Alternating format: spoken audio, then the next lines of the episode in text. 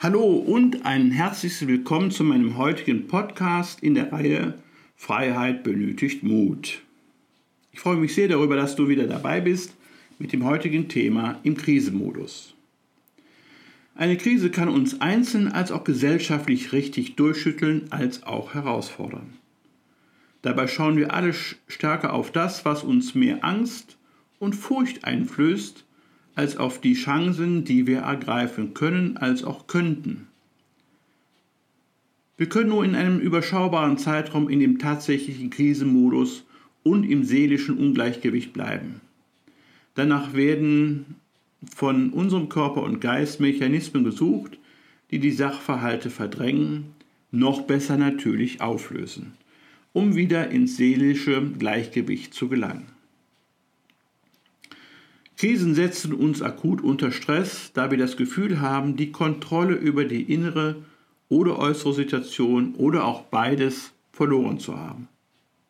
Jede Lebensveränderung kann eine Krise hervorrufen. Eine Krise kann Menschen psychisch beschäftigen, einen Trauerprozess beinhalten oder als Kollektiv bewältigt werden. So unterschiedlich Krisen sind, so viele Definitionen gibt es für sie in der Forschung. Eine Krise ist, da ist sich die Forschung einig, häufig kein Dauerzustand. Ich stelle dir nun die vier meist genannten Phasen vor. Phase 1 Schock. Am Anfang der Krise macht sich inneres Chaos breit. Einige Menschen fühlen sich wie gelähmt und machtlos, verleugnen sogar die Realität und somit auch den Krisenzustand. Je nach Situation und Persönlichkeit kann diese Phase der Krise nach wenigen Stunden vorbei sein oder mehrere Tage andauern. Phase 2 Reaktion. Die Realität sickert so langsam in das Bewusstsein, es folgen aufbrechende, chaotische Emotionen und Gefühle von Angst, Hilflosigkeit, Bedrohung und Kontrollverlust machen sich breit.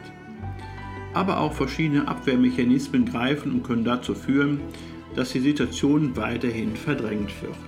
Phase 3 Bearbeitung. Nun beginnt der Ausweg aus der Krise. Dazu gehört auch, den Verlust zu akzeptieren, etwa den Verlust einer Person, von Freiheit oder eines Jobs.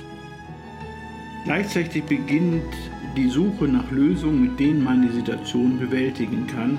Bestenfalls gelingt es, das, die, das, das Vergangene hinter sich zu lassen und sich von negativen Gedanken zu trennen. Viertens, Neuorientierung. In der letzten Phase der Krisenbewältigung richten wir uns neu aus, uns selbst, aber auch in Bezug auf unsere Umwelt.